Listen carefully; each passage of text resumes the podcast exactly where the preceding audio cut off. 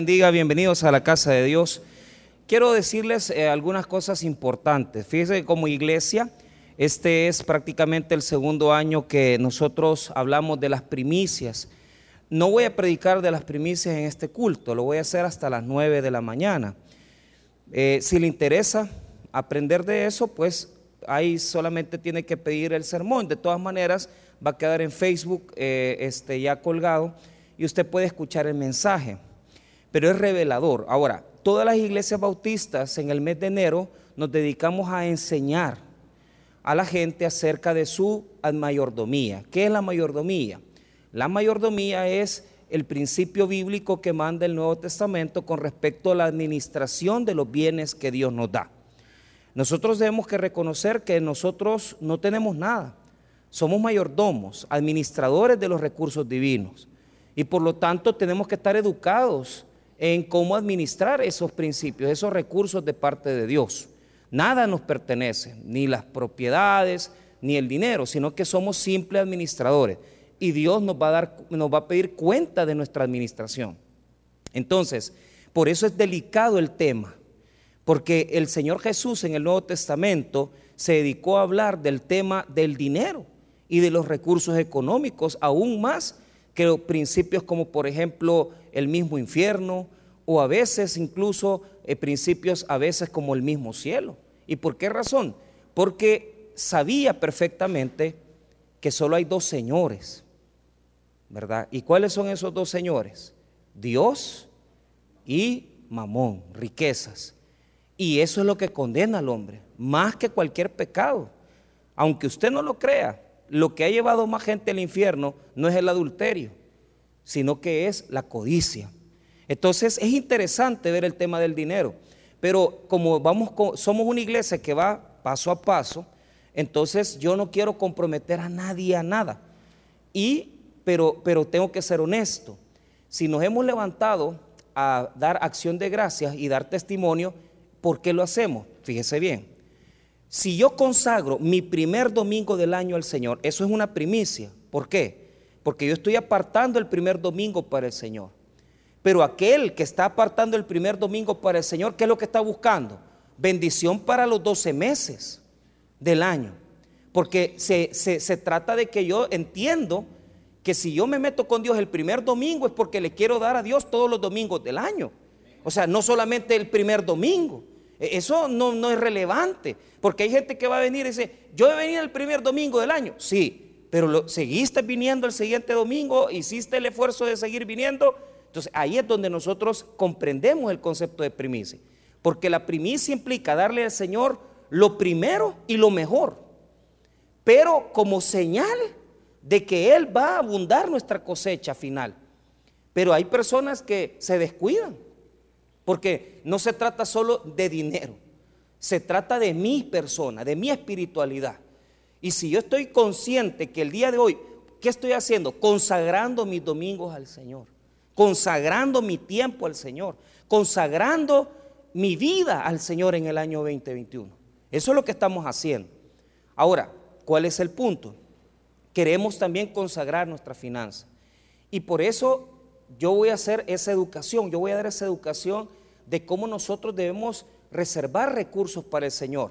Pero como somos una iglesia que comienza en el, en el tema de las finanzas, en el tema de las primicias, de un montón de cosas, no hemos podido hacer otra cosa diferente, los vamos a estar repartiendo para que cada uno, disponiendo si es voluntario o, o como ellos lo sientan, porque no es obligatorio, se lo lleve a su casita.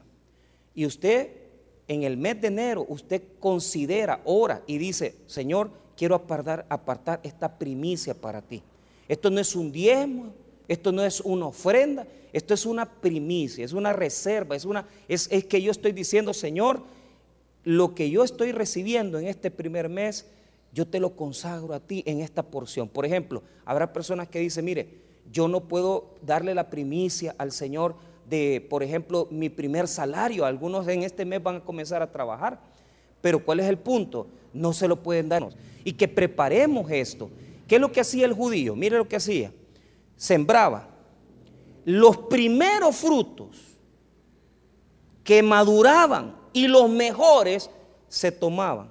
Pocos, no muchos, No crea usted que mil, dos mil, no, no, no. Una gavilla, ¿qué es una gavilla? Diga conmigo un manojo. Un manojo de trigo era. Y eso era todo. Pero ¿qué es lo que trata? ¿De qué trata la primicia? Es que eh, entonces si era poquito, entonces ¿por qué era tan importante para Dios? ¿Y por qué Dios pide, las primicias? ¿Y por qué Dios pide los primogénitos? ¿Por qué si era tan poquito? ¿Por qué era tan importante? Respuesta. Porque a Dios no le importa que sea una gavilla. A Dios lo que le importa es ser primero en su vida. Eso es lo que Él quiere con las primicias. Que usted cuando reciba su sueldo, usted diga, lo primero es para el Señor. Y yo aparto mi ofrenda, aparto mi diezmo, y yo no toco, porque esto no es mío, esto es del Señor. Y eso es lo que la gente no entiende, que es un principio bíblico. Es un principio de Biblia. No es inventado, no, es bíblico, señores. ¿Y sabe por qué? Porque Dios lo quiere bendecir a usted. Porque si usted no hace a Dios primero en su vida, ¿sabe qué va a pasar? Usted tampoco va a ser primero para Él. ¿Sabe por qué? Es sencillo. Dios honra a lo que los honra. ¿Verdad? Sencillo. Usted no honra a Dios, no lo honre, pues. Usted pone a Dios de cuarto lugar, vaya, pues. Sí. Y no se trata tampoco, mire, de dinero solamente, porque dice, mire, yo voy a apartar lo primero de mi sueldo. Un ejemplo. Lo primero que yo gane, voy a, voy, a, voy a apartar mi diezmo, voy a apartar mi ofrenda. Excelente, usted lo aparta. Pero ¿qué es lo que sucede? Usted es una, una, persona que vive con un montón de mujeres. Usted es una persona que se mete con un montón de... E, e, entonces, ¿cuál es el problema? Entonces no es eso. Porque lo que Dios quiere es ser primero en tu vida, en tu vida espiritual, en tus finanzas, en todas las áreas de tu vida. Aquel que pone primero a Dios en su familia, su familia está bien. Aquel que pone a Dios de último en su familia, su familia está patas arriba. Aquel que pone de primer lugar a Dios en su día. Mire, levantarse, lo primero que, ¿qué es lo que hace lo primero que hace la gente cuando se levanta? Ah, y comienza, Y, y, Facebook y eso. No, entonces no estás haciendo nada. Lo primero del día es para el Señor. La primera oración, cuando yo abro mis ojos, yo voy a, no al teléfono, yo voy a la oración. Eso se llama darle las primicias al Señor. Por eso es que no solamente es dinero, es espiritualidad, es vida espiritual. Y usted lo tiene que comprender. A eso se refiere la primicia. Estamos consagrando el primer domingo porque queremos consagrarlo todo. Pero no solamente consagre el domingo, consagre sus finanzas, consagre sus días, su día de oración. Cada día lo primero es para Dios. Lo primero en mi vida es de Dios. Lo primero es para Dios y lo primero en mi vida es Dios. Y lo primero que yo hago en el día es para mi Señor. Esas son las primicias. Por eso es que se toman las gavillas y se llevan al sacerdote. Y entonces lo hemos sacado del Antiguo Testamento.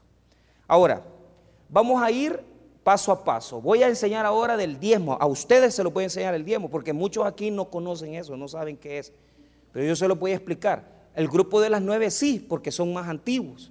Los de las cuatro más, más, más antiguos, no, es que tengan 100 años, ¿verdad?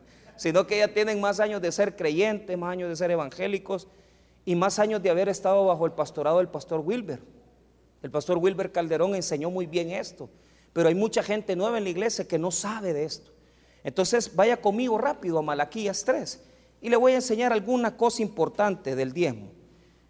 Vamos a hablar el problema de los diezmos. ¿Y, por qué dirá usted, pastor, que es el, problema de los diezmos? Ya le voy a explicar por qué. Malaquías 3, versículo número 8.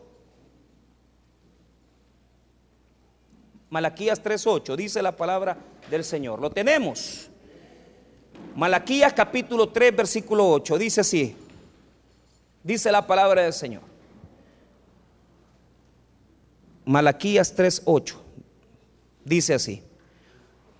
¿Robará el hombre a Dios? Pues vosotros me habéis robado.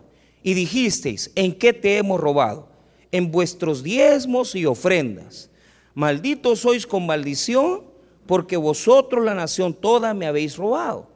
Traed todos los diezmos al alfolí, y hay alimento en mi casa. Y probadme ahora en esto, dice Jehová de los ejércitos, si no os abriré las ventanas de los cielos y derramaré sobre vosotros bendición hasta que sobreabunde.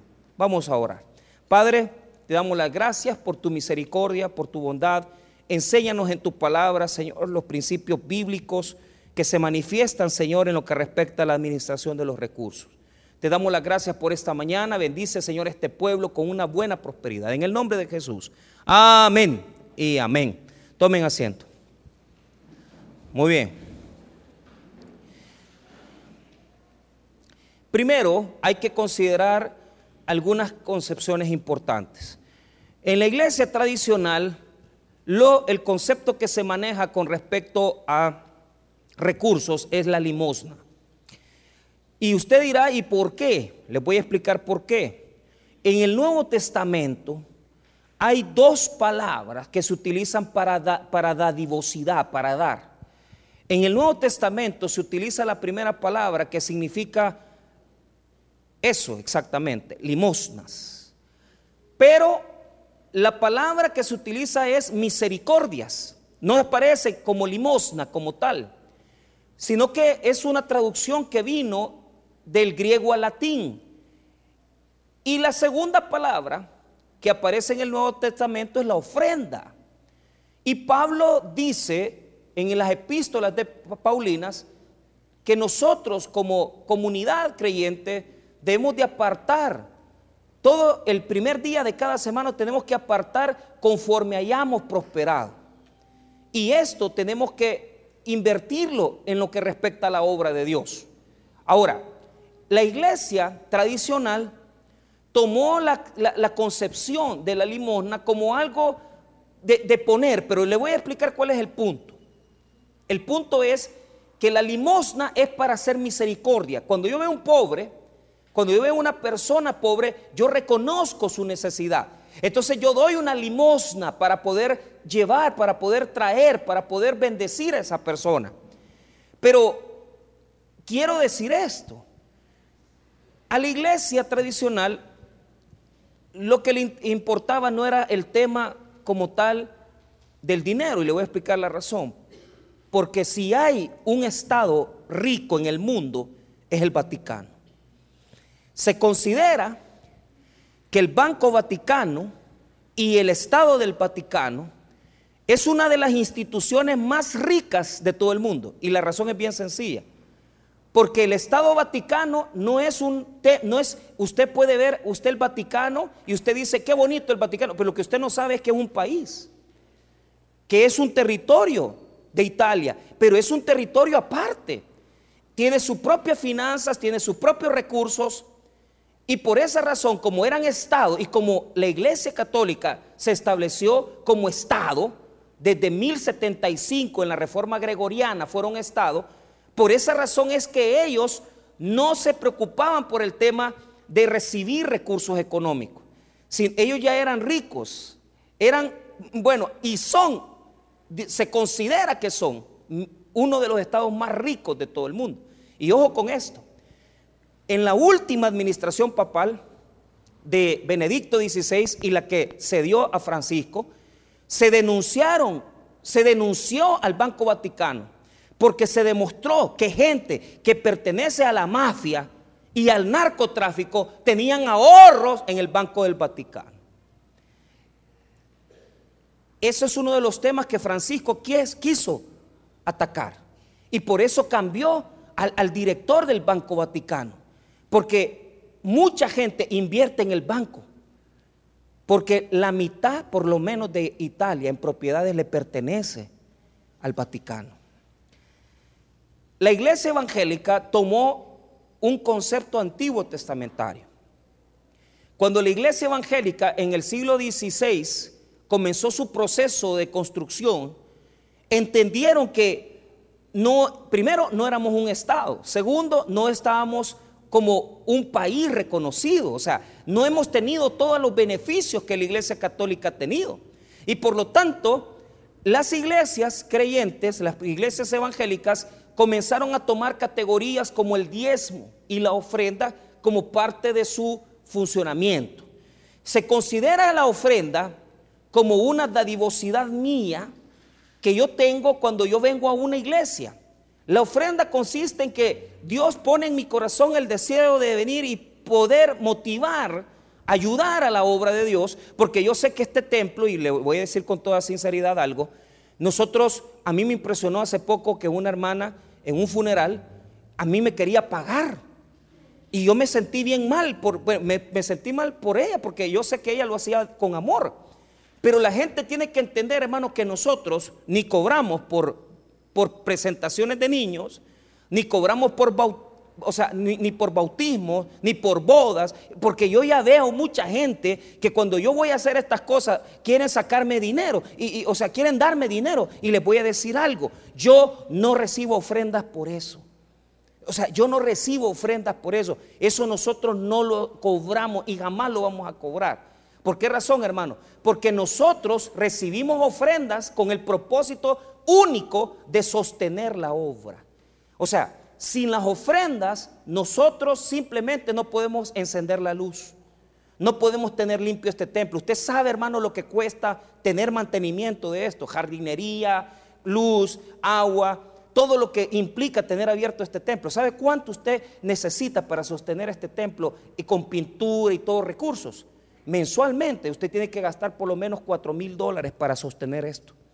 Entonces, ¿Por qué nosotros recibimos ofrendas? Recibimos ofrendas para sostener los gastos administrativos. Pero nunca vamos a cobrar por un sermón, ni nunca vamos a cobrar por un servicio, porque esas cosas son, son acciones que la iglesia tiene que hacer en pro de sus miembros y nunca tienen que ser cobradas. Peor por ir a orar por un enfermo o por ir a orar por alguien. Ahora, en algunas denominaciones no esta, porque el, tabernáculo tiene esa, esa administración firme. Los diezmos los reciben los pastores y son de los pastores. En esta iglesia quiero decirle, hermano, que el salario del pastor no está asignado ni por el pastor ni por nadie más que por nuestra directiva de la iglesia central. Cuando nosotros nos mandan, nos dicen, este es tu salario, este es tu sueldo, estas son tus prestaciones. Probablemente en algunas iglesias pentecostales el diezmo es todo del pastor. Eso, hermano, cada quien tendrá que velar por su responsabilidad. Pero en esta iglesia, por lo menos desde que yo vine y, antes que yo viniera, el pastor Wilber también así estableció, porque esto no es una orden de nosotros, sino de nuestro pastor fundador, que nosotros tuviéramos un salario. Por lo tanto, yo no tengo que estar recibiendo diezmo. O sea, si usted trae un diezmo, quiero decirle que ese diezmo lo ocupamos para lo mismo, para poder cubrir estos gastos. En los últimos cuatro meses, nosotros hemos invertido dos mil dólares en la buceta. Eh, eh, eh, realmente el cambio del motor costó cuatro mil. Pero, pero un hermano se dijo, vamos a poner la mitad. Nosotros pusimos solo la mitad.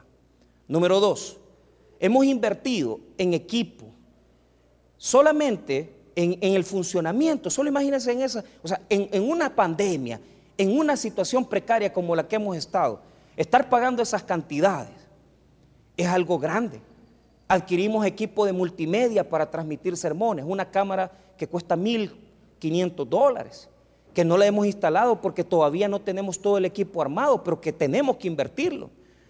Tuvimos que comprar todo el equipo de cafetería, otros 1.400 dólares, refrigeradora, cocina, todo eso, hermano, se ha pagado con diezmos y ofrendas. Se hizo tres actividades para niños en diciembre, de las cuales ustedes pusieron los regalos para una, pero nosotros regalamos las otras dos. Hemos apoyado a dos misioneros, uno de África en Níger y a uno en España, al pastor Helios Martínez.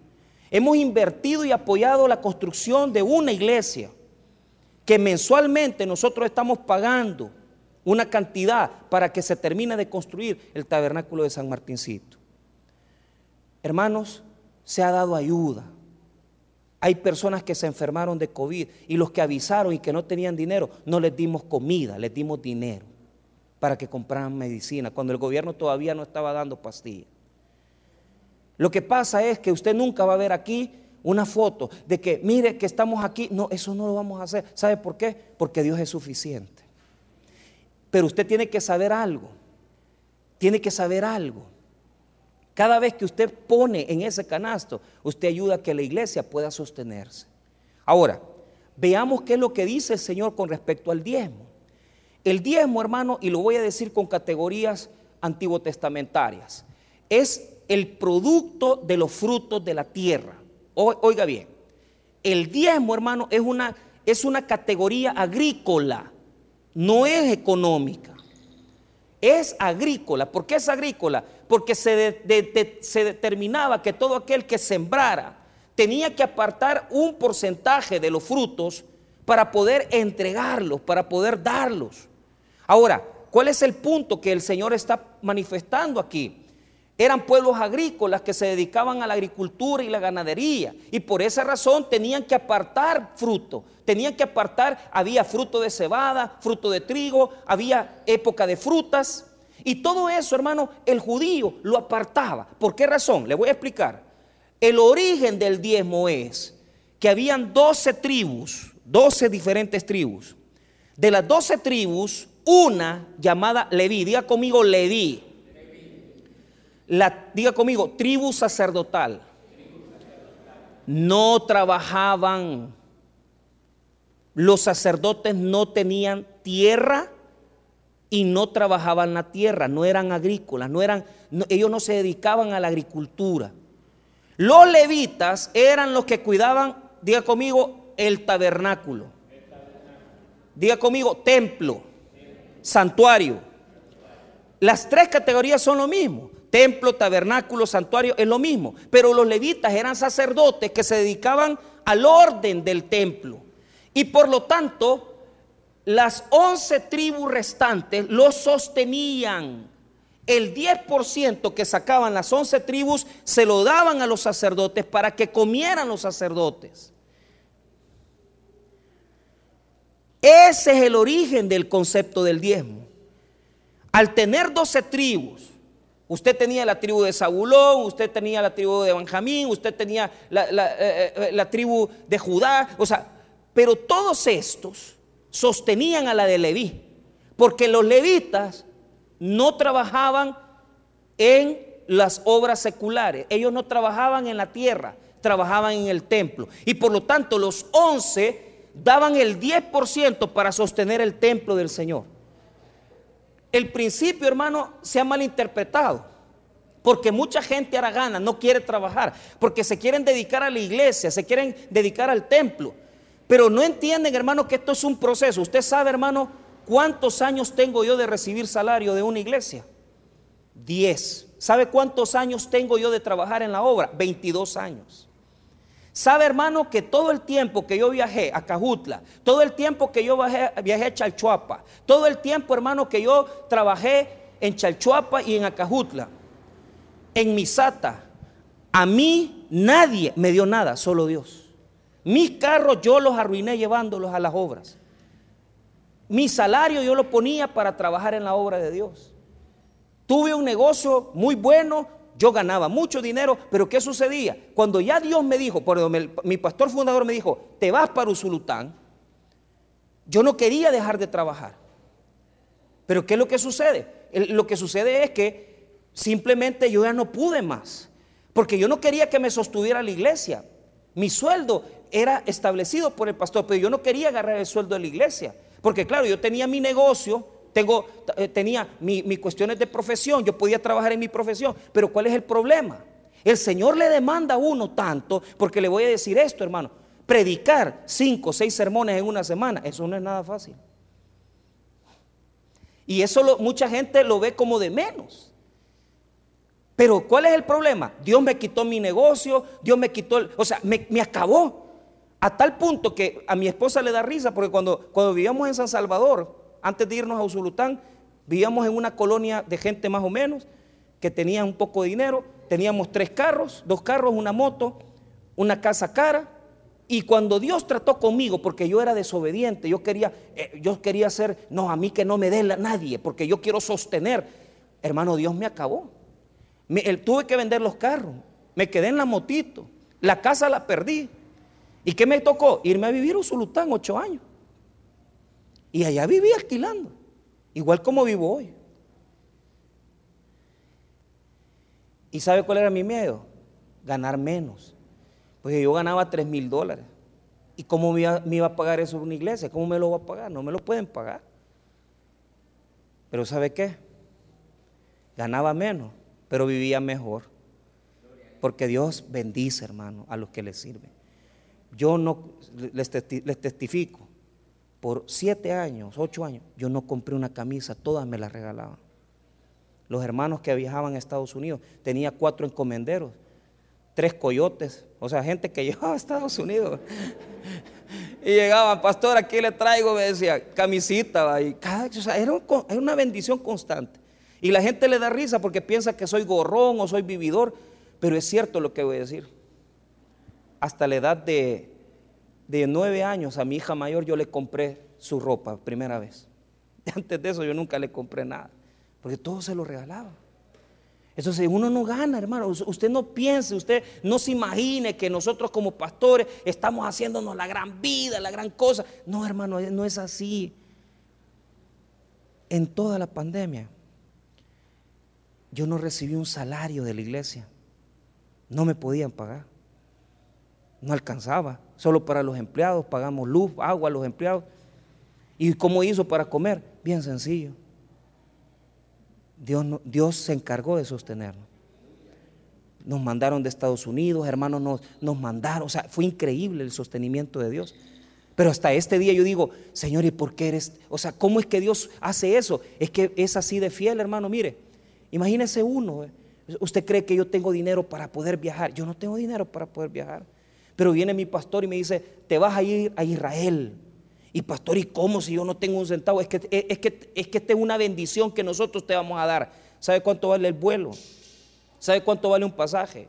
¿Sabe cuánto vale ir a Israel? Usted gasta cuatro mil dólares. Pero ¿cuántos años hemos servido? Y estar uno allá y estar ahí y uno dice, ¿y cómo es que estamos aquí? Es que hermano, esas son las bendiciones de Dios. O sea, yo ya no estoy buscando cada vez más ver, ay, más sueldo, más sueldo. Eso no, hermano, yo ya entendí una cosa. Dios me puede sostener mejor que cualquier trabajo secular. Dios me puede sostener mejor que cualquiera. ¿Sabe por qué? Porque trabajar para Él es lo más grande. Es lo mejor, es, es el mejor jefe, el mejor patrón que tenemos. Ahora, ¿qué es lo que dice el Señor? El pueblo agrícola tenía que dar sus diezmos, pero había el problema. Mire el problema. Y ya voy a cerrar, no crea que voy a hacer la gran, la gran enseñanza. Ellos tenían que traer los diezmos. Y dice el versículo, traer los diezmos al alfolí. ¿Qué es el alfolí? El granero. Diga conmigo el granero. Mire, yo he vivido mucho tiempo trabajando en cantones. Trabajé en La Vega Misata tres años, trabajé en, un cantón en Alcajutla dos años, trabajé en Chalchuapa otros años, trabajé en Usulután en las islas, todas las islas las visité. Y yo siempre llegaba a la casa de los hermanos y yo veía los graneros. Siempre estaban, estaban guardando, porque cuando se saca la cosecha del, maíz, eh, se desgrana y se guarda, se guarda el, el, para poder después consumirlo cuando, eh, eh, cuando ya estamos en tiempos de invierno, o se vende, ¿verdad? Como usted quiera. Pero ¿qué es lo que dice el Señor? Que ese grano yo tengo que llevarle ese, ese porcentaje. Ahora, el porcentaje, hermano, solo es una prueba, porque este es el único versículo en la Biblia que, dice Dios, pruébenme en esto. ¿Por qué razón? Porque es aquí donde se pone a prueba su fidelidad. Porque usted dirá, ¿cuál es, cuál es el propósito del 10%? Pastor, es bien sencillo, escúcheme. Cuando usted aparta, cuando usted reserva, cuando usted saca, lo que usted está haciendo es lo siguiente, reconociendo que lo que usted tiene no le pertenece, hermano, sino que le pertenece a Dios. Pero el problema es el lugar que le damos a Dios en nuestra vida. ¿Por qué razón? Porque hay personas que cobran su salario y no apartan lo que es de Dios. No les interesa. ¿Sabe por qué? Porque el diezmo lo que hace es matar la codicia. Y hay personas tan codiciosas que lo único que hacen es querer ganar, ganar, ganar, ganar. ¿Y qué pasa? Dios dice, probame probame, eh, eh, apartá, apartá este porcentaje y, y mirá si yo no te bendigo. ¿Por qué razón? Porque mire la promesa que Dios hace. Mire lo que dice el versículo 10. Traed todos los diezmos al alfolí y hay alimento en mi casa. ¿Por qué razón? Porque al traer ellos todos los, los frutos de la cosecha, siempre en el templo iba a haber sacerdotes sirviendo, sacerdotes trabajando, sacerdotes cuidando el templo. Pero mire lo que dice punto y coma. Y probadme ahora en esto, dice Jehová de los ejércitos, si no os abriré las ventanas de los cielos y derramaré sobre vosotros bendición hasta que sobre abunde. Pero mire lo que dice el verso 11. Reprenderé también por vosotros al devorador y no os destruirá el fruto de la tierra, ni vuestra vida en el campo será estéril, dice Jehová de los ejércitos. ¿A quién va a reprender? Diga conmigo, plaga. Mire hermano, hay tantas personas que no comprenden que cuando yo hago socio a Dios de mis ingresos, cuando yo le digo al Señor, Señor, esta es mi parte, esta es la parte que yo te reconozco a ti, lo que estoy haciendo es haciendo parte a Dios de mi economía. Y lo que Él hace, hermano, es preservarme, es poder protegerme, poder aquí. Mire, usted se quedaría impresionado de una cosa. Cuando nosotros nos metemos a la, a la aventura de poder diezmar, Él nos demuestra con fidelidad que no nos va a faltar nada. Y personas que ganan poquito, personas que dicen, mire pastor, si, si es, esto es risible, ¿sabe por qué? Porque gente que gana menos que el mínimo. Cómo los bendice Dios, cómo los, los preserva el Señor, cómo les cuida sus recursos, no se enferman, mire, mire, no se enferman, los hijos van en el colegio bien, hay gente que paga las grandes cantidades de dinero, hermano, usted sabe cuánto se paga en la escuela americana, una de las mejores instituciones de San Salvador, por primer grado, 700 dólares mensuales. Para que el bicho le salga drogadicto, para que el bicho cuando ya esté en primer año diga, mire, ya no me gustan las mujeres sino que los hombres. Porque ahí le meten droga, le meten, sí, pero ahí vemos los hipotes como con mucho esfuerzo y a mí me alegra, hermano, ¿sabe por qué? Porque han estado en la casa de Dios, han estado en la iglesia, pero ¿qué es lo que he visto yo? No les ha faltado. Tal vez no han pagado los grandes colegios, pero Dios los ha estado preservando y los ha estado bendiciendo. Madres solteras que no tienen ayuda de un esposo y ahí van trabajando y como su prosperidad. Pero siempre, hermano, siempre algo. Siempre preservando al, al Señor algo de lo que ellos prosperan. Ahora, ¿qué es lo que quiere Dios de nosotros? Que nosotros comprendamos cuál es este principio. Los predicadores siempre toman este versículo para decirles, señores, vengan a diezmar. Pero ¿sabe cuál es el problema? El problema es que no leen los capítulos anteriores. Y esto es a lo que a mí me duele. Le voy a decir por qué. Porque el problema de diezmar no es por dinero. No es dinero el problema del diezmador. Porque mire, hay gente que diezma fielmente. Y hay gente que no diezma fielmente. Pero hay personas que su diezmo su bendición no la están viendo. Y usted dice, ¿y por qué si yo tengo tanto tiempo de diezmar? ¿Y por qué no veo la bendición de Dios? Primero, segundo, personas que no diezman, que, que no se meten con Dios. Y le puede decir por qué. El problema de honrar a Dios, de honrar a Dios con mis recursos es el siguiente. Diga conmigo honra. ¿Qué es honra? Honra es el aprecio. Honra es el valor que yo le tengo al Señor. Mire, es, es triste, es duro que haya personas, hermano, que no entienden, hermano, que el Señor honra a quienes le honran a Él. Y, vienen aquí a la casa del Señor y probablemente ahí dicen, no, yo no creo en estas cosas, se sacan un par de monedas y tiran las cosas como dándole a Dios por compromiso. ¿eh? Hermano, si Dios Todopoderoso es el que te da de comer los 365 días del año. Si el Señor es el que te preserva, el Señor es el que te bendice. Pero mire por qué. Porque por el diezmo, eso es uno de los factores por el cual Dios no bendecía a este pueblo. Pero mire el factor número uno. Vaya conmigo a Malaquías 1. Ya vamos a terminar. Mire, solo, solo voy a enseñar dos cosas. Malaquías capítulo 1. Y mire lo que pasa. Mire lo que estaban haciendo estos señores. Versículo 6. 1.6, Malaquías 1.6. El Hijo honra al Padre y el siervo a su Señor. Si pues soy yo Padre, ¿dónde está mi honra? Ahí está, mire. Dios está diciendo, a mí me tienes que honrar. Yo soy, el, yo soy tu Padre. Entonces, ¿dónde está mi respeto? ¿Dónde está mi aprecio? Pero vea lo que pregunta. Y si soy Señor, ¿Dónde está mi temor? Dice Jehová de los ejércitos a vosotros, los sacerdotes, que menospreciáis mi nombre y decís, ¿en qué he menospreciado tu nombre? Ellos decían los sacerdotes, ¿en qué te hemos menospreciado? Si nosotros te estamos trayendo los diezmos, si nosotros estamos haciendo esto. Mire lo que pasa en el verso 7, en que ofrecéis sobre mi altar pan inmundo y dijisteis en que te hemos deshonrado, en que pensáis que la mesa de Jehová es despreciable y cuando ofrecéis el animal ciego para el sacrificio no es malo, asimismo cuando ofrecéis el cojo enfermo no es malo, preséntalo pues a tu príncipe, ¿acaso agradará de ti o, o le serás acepto? Dice Jehová de los ejércitos. Mire lo que estaban haciendo. No honraban a Dios. ¿Y sabe por qué? Porque cuando iban al culto, lo que ellos hacían es que le daban al, Señor animales arruinados, animales ciegos. Mire, mire hermano, óigame bien lo que le voy a decir, algo, algo sí se lo tengo que poner en su corazón. El problema de ofrendar o no ofrendar es el valor que usted tiene por Dios. Pero ¿sabe cuál es el problema? El problema es uno, no lo honran.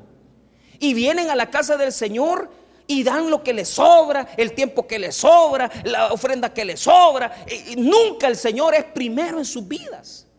Y por esa razón, el Señor les demanda a ellos, porque no solamente, mire, cuánta gente con sus diezmos son fieles, pero ¿cuál es el problema? No respetan a Dios en su vida. ¿Cómo los va a bendecir Dios? ¿Cómo te va a bendecir Dios? Una gente bien religiosa y viene con su diezmo y pone, mire, 200, 300 dólares. Yo me acuerdo por mucho tiempo pagué el alquiler de la iglesia de Chalchuapa. Dos años pagando el alquiler de la iglesia en Chalchuapa. 380 dólares con mi diezmo. ¿Y sabe qué? ¿Sabe cómo ganaba ese dinero yo? Prestando dinero, quitándole a la gente pobre las cosas. Y yo creía que yo estaba haciéndolo bien. ¿Por qué razón? Porque yo de lunes a viernes yo prestaba plata y el domingo yo ya iba de pastor, yo iba de predicador. ¿Sabe qué, hermano? Dios me confrontó. Porque hay personas que así son de religiosas. Creen que con venir, hermano, solamente a poner un diezmo, ya están haciendo toda la labor que se necesita. No, hermano, es que lo que quiere Dios de nosotros no es el dinero, es nuestro corazón, es nuestro amor para con Él, es nuestro respeto, el temor de Dios, hermano. No se puede venir a pensar que Dios solo dinero quiere. Aquellos que interpretan Malaquías y solo agarran el versículo, capítulo 3, versículo 9 en adelante, ¿sabe qué es lo que está sucediendo? Le piden a la gente el dinero, pero no le piden santidad. Y yo no los voy a engañar en esta mañana. Usted puede venir a dar, usted puede venir a dar mil dólares, hermano. Pero si lo que usted quiere es que la gente lo vea nada más y que le aplaudan, entonces usted no está haciendo nada. Porque lo que Dios quiere de su vida es temor de Dios, santidad con tu vida, respeto con tu vida. Estamos completamente engañados. ¿Qué le das a Dios? Lo que te sobra. Vienes al culto y vienes eh, con un corazón orgulloso, con un corazón que no quiere venir a recibir de parte de Dios.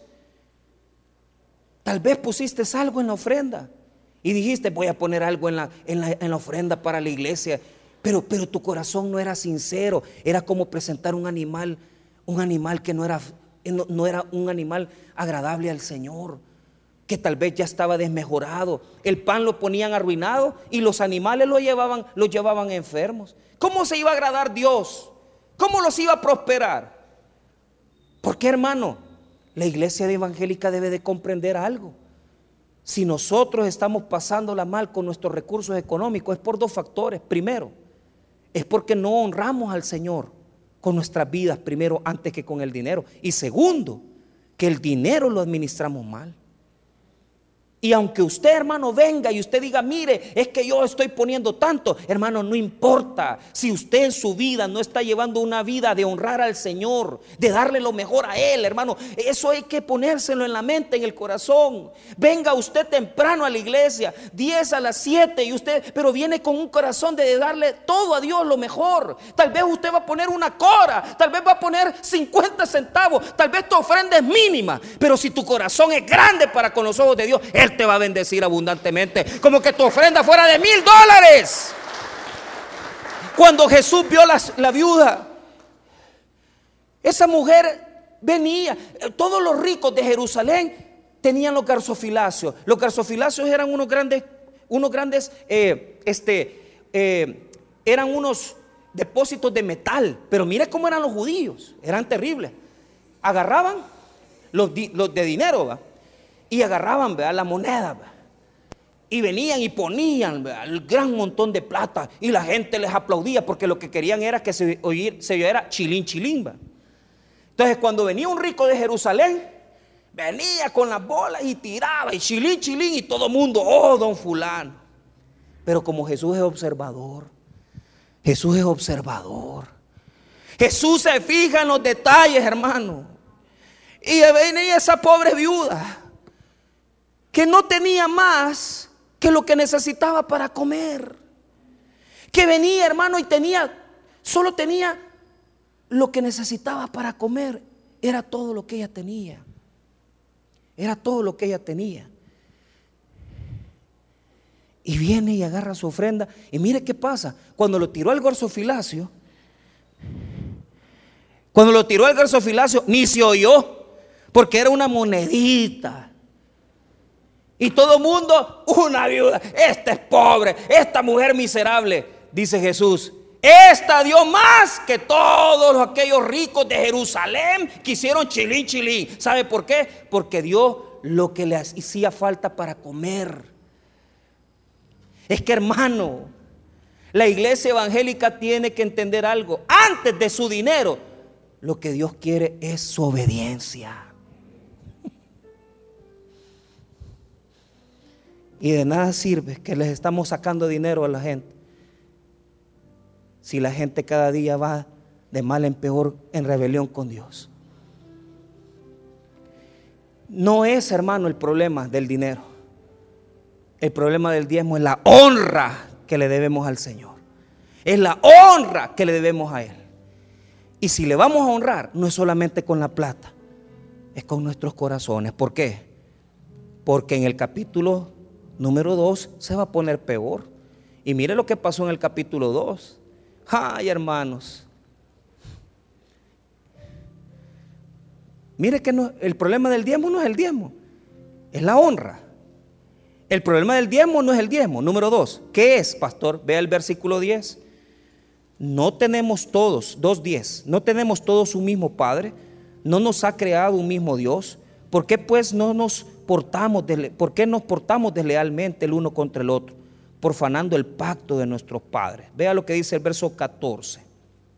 Mas diréis, ¿por qué? Porque Jehová ha testiguado entre ti y la mujer de tu juventud, contra la cual has sido desleal, siendo ella tu compañera y la mujer de tu pacto.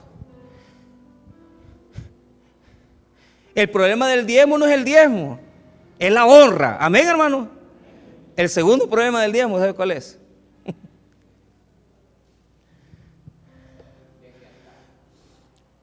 Los sacerdotes se estaban divorciando.